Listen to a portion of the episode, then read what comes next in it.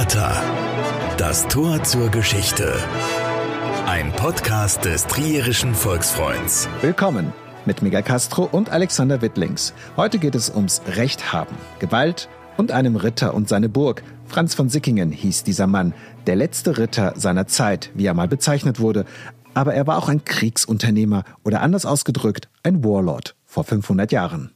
Franz von Sickingen war ein Zeitgenosse von Martin Luther. Er führte Armeen gegen Fürsten und er starb im Kampf gegen diese Fürsten. Über ihn und sein Ende im Jahre 1523 handelt unsere heutige Folge. Dieser Ritter Franz war damals so etwas wie eine Berühmtheit in Deutschland, aber was hat er mit unserer Region zu tun? Nun, er hat sich mit dem Erzbischof und Kurfürsten von Trier angelegt. Er hat die Stadt an der Mosel belagert und bombardiert und er hat keinen Erfolg dabei gehabt und was dann zu seinem besagten Ende geführt hat. Im Mai 1523 war das. Da ist Franz von Sickingen besiegt und bedrängt, mit seinen Männern in einer Burg umzingelt von seinen Feinden. Burg Nannstein war das, etwa 100 Kilometer von Trier entfernt. Gegen wen genau hat er denn da gekämpft? Ähm, das war der besagte Trierer Erzbischof Richard von Greifenklau, dann Philipp, der erst 18-jährige Landgraf von Hessen, sowie der Kurfürst der Pfalz Ludwig dem Friedfertigen. Und die drei haben mit Kanonen diese besagte Burg Nannstein beschossen. Wo liegt denn die Burg Nannstein nochmal? ähm, im Ort Landstuhl in der Nähe von Kaiserslautern. Heute ist die Burg eine Ruine und bei dieser Belagerung jedenfalls wird Ritter Franz verletzt und zwar so schwer, dass er ein paar Tage später an seinen Verletzungen stirbt, genauer am 7. Mai 1523 und kurz zuvor hatte er noch angesichts der Übermacht kapituliert. Und das war dann auch das endgültige Ende der Ritter an sich, oder? Genau. Und er war wirklich ein Ritter, dieser Franz von Sickingen. Nur waren das damals nicht mehr diese waffenstrotzenden Panzerkrieger des Mittelalters, sondern vielmehr bezeichnete man so einen gesellschaftlichen Stand im damaligen Deutschland, also Mitglieder des niederen Adels.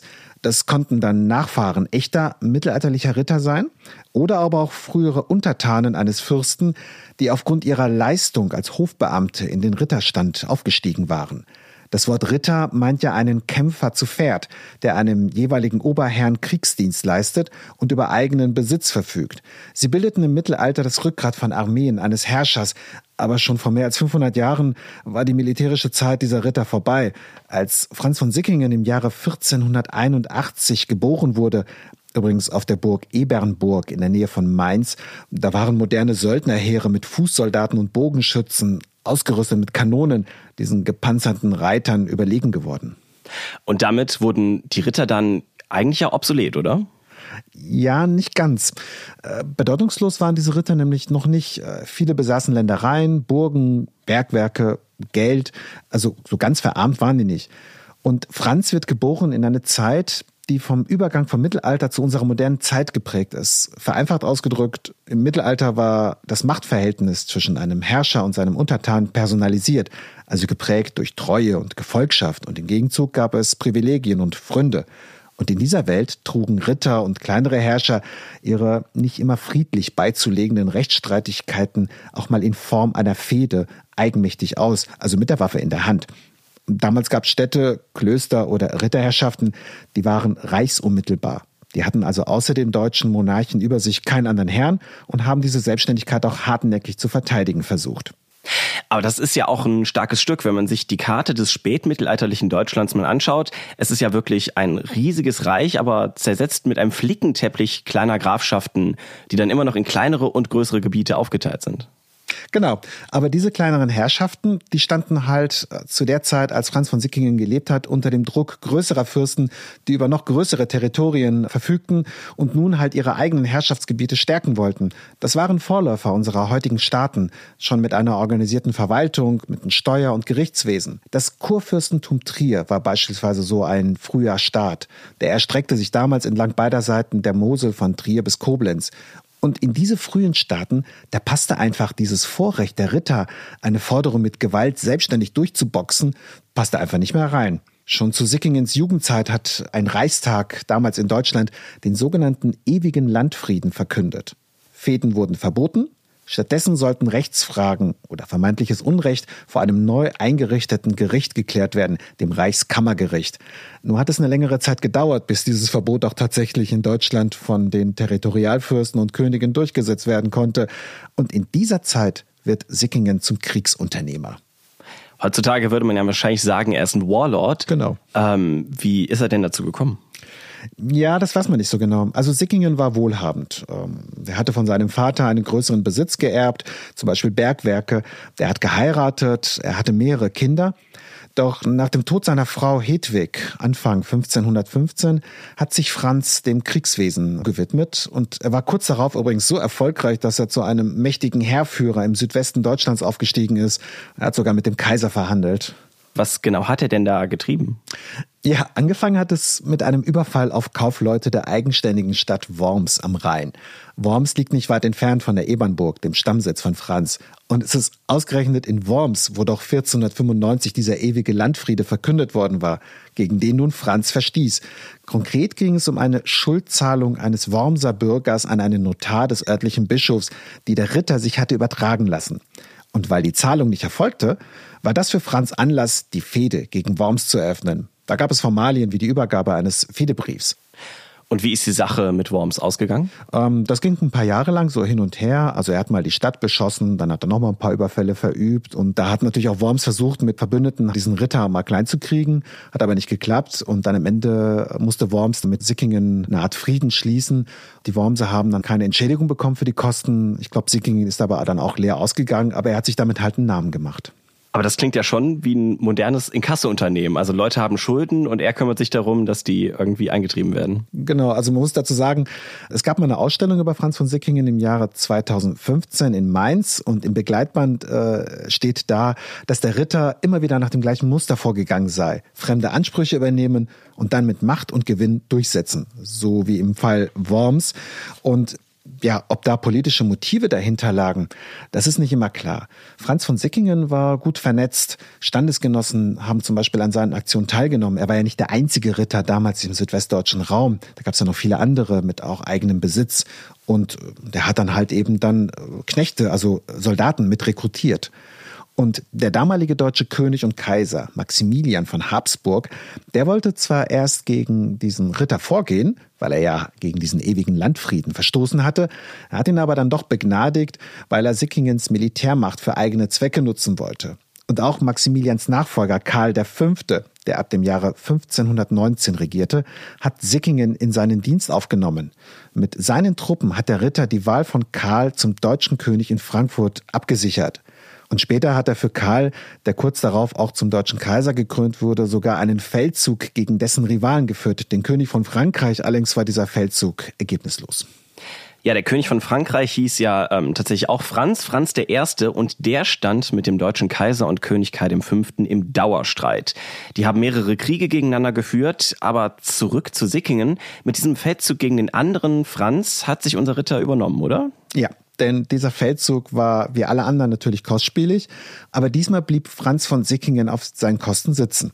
Der König hat nicht gezahlt. Kriegsunternehmer Franz hat daher wohl gehofft, mit einer weiteren kriegerischen Aktion eine Entschädigung finden zu können und hat dem Kurfürsten von Trier im Jahre 1522 die Fehde erklärt. Und wie immer lautete die Begründung, da steht eine Schuldzahlung aus. Tatsächlich hatte Sickingen nach eigenen Angaben die Zahlung eines Lösegelds zweier entführter Trierer Bürger übernommen. Also die waren entführt worden von jemand anders und dann freigelassen worden und Sickingen hatte halt eben für die das Lösegeld sozusagen vorgestreckt und jetzt wollte er halt eben diese Zahlung zurückhaben und darauf ist aber der Lehnsherr dieser Bürger, nämlich der Trierer Kurfürst, nicht eingegangen. Das Oberhaupt dieses Territoriums, der Kurfürst, war ja auch Erzbischof von Trier, also ein geistlicher und zugleich weltlicher Herrscher. Ja, das klingt vielleicht merkwürdig in heutigen Zeiten, aber damals war das so. Ähm, der Kurfürst war also zugleich Bischof von Trier. Ähm, er war aber halt eben auch weltlicher Herrscher, verfügte also über echten Besitz. Bekannter zum Beispiel für früher zurückliegend ist ja Balduin gewesen. Balduin von Luxemburg, der hat ja auch Trier regiert und der hat ja auch fleißig Krieg geführt. Übrigens, der hat auch Fäden geführt, aber im tiefsten Mittelalter. So. Und dieser Kurfürst von Trier, das war einer der sieben Herrscher in Deutschland, die den jeweiligen deutschen König wählten. Und der Kurfürst von Trier war also alles andere als eine unwichtige Figur im damaligen Deutschland. Da hat sich Franz nicht gerade einen kleinen Gegner ausgesucht.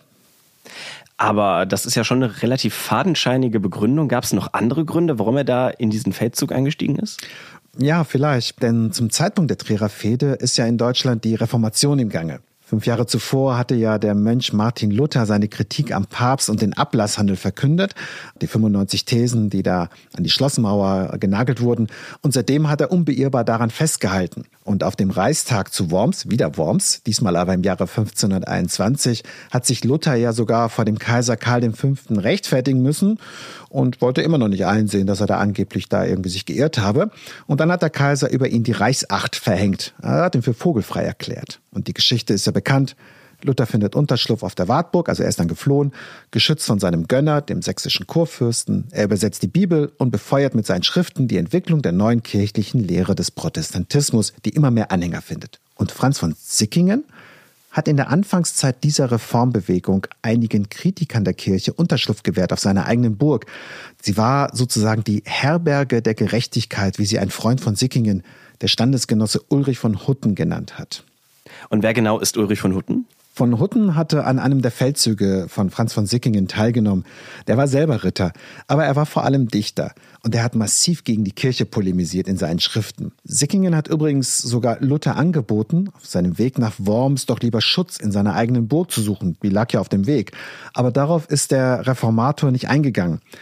Ob also der Krieg gegen Trier für Sickingen auch den Zweck hatte, das Kurfürstentum Trier im Zuge eines Pfaffenkrieges, wie es sein Freund Ulrich von Hutten forderte, für sich als eigenes Herrschaftsgebiet zu übernehmen, also Sickingen dann als neuer Fürst von Trier, das ist ungewiss, das weiß man nicht. Aber jetzt hat von Sickingen Trier nicht eingenommen. Was ist denn da schiefgelaufen? Ja, diesmal hat Sickingen an der Mosel einen Gegner angetroffen, der besser vorbereitet war als die vorherigen. Also bei den früheren Überfällen hat er wirklich teilweise seine Gegner überrascht. Aber in diesem Fall war Kurfürst Richard von Greifenklau vorbereitet, hat sogar höchstpersönlich die Verteidigung der Stadt Trier übernommen. Und als Franz ab dem 9. September 1522 mit mehreren tausenden Männern diese einstige Residenz der römischen Kaiser, Trier war ja eine uralte Stadt, belagerte, da konnte er nicht den Widerstand der Trierer brechen. Selbst die Beschießung mit Kanonen hat nichts gebracht. Franz musste die Belagerung schließlich aufheben und hat sich zurückgezogen. Angeblich hat er die Stadt übrigens von einer Anhöhe aus beschossen, die die Trierer heute als Franzens Küppchen kennen. Aber das ist unwahrscheinlich, ob er von dort aus mit den Kanonen die Stadt wirklich treffen konnte. Vielleicht war es eher eine Erhebung, von dem aus Sickingen den Überblick behalten konnte.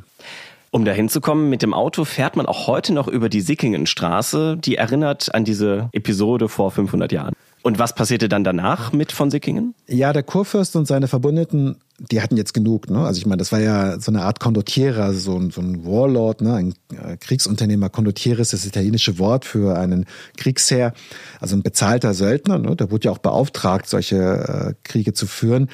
Die hatten jetzt also genug davon und auch der Kaiser Karl V., der hatte seinen einstigen Kriegsherrn jetzt auch für vogelfrei erklärt. Und Franz hat sich entlang der Mosel zurückgezogen, bedrängt von seinen Gegnern. Die aber haben dann mehrere Burgen von ihm und seinen Mitstreitern dann eingenommen. Und im Frühjahr 1523 haben sie dann die anfangs erwähnte Burg Nahnstein erreicht und dort den Ritter belagert. Und Franz hatte diese alte Burg noch kurz zuvor verstärken lassen.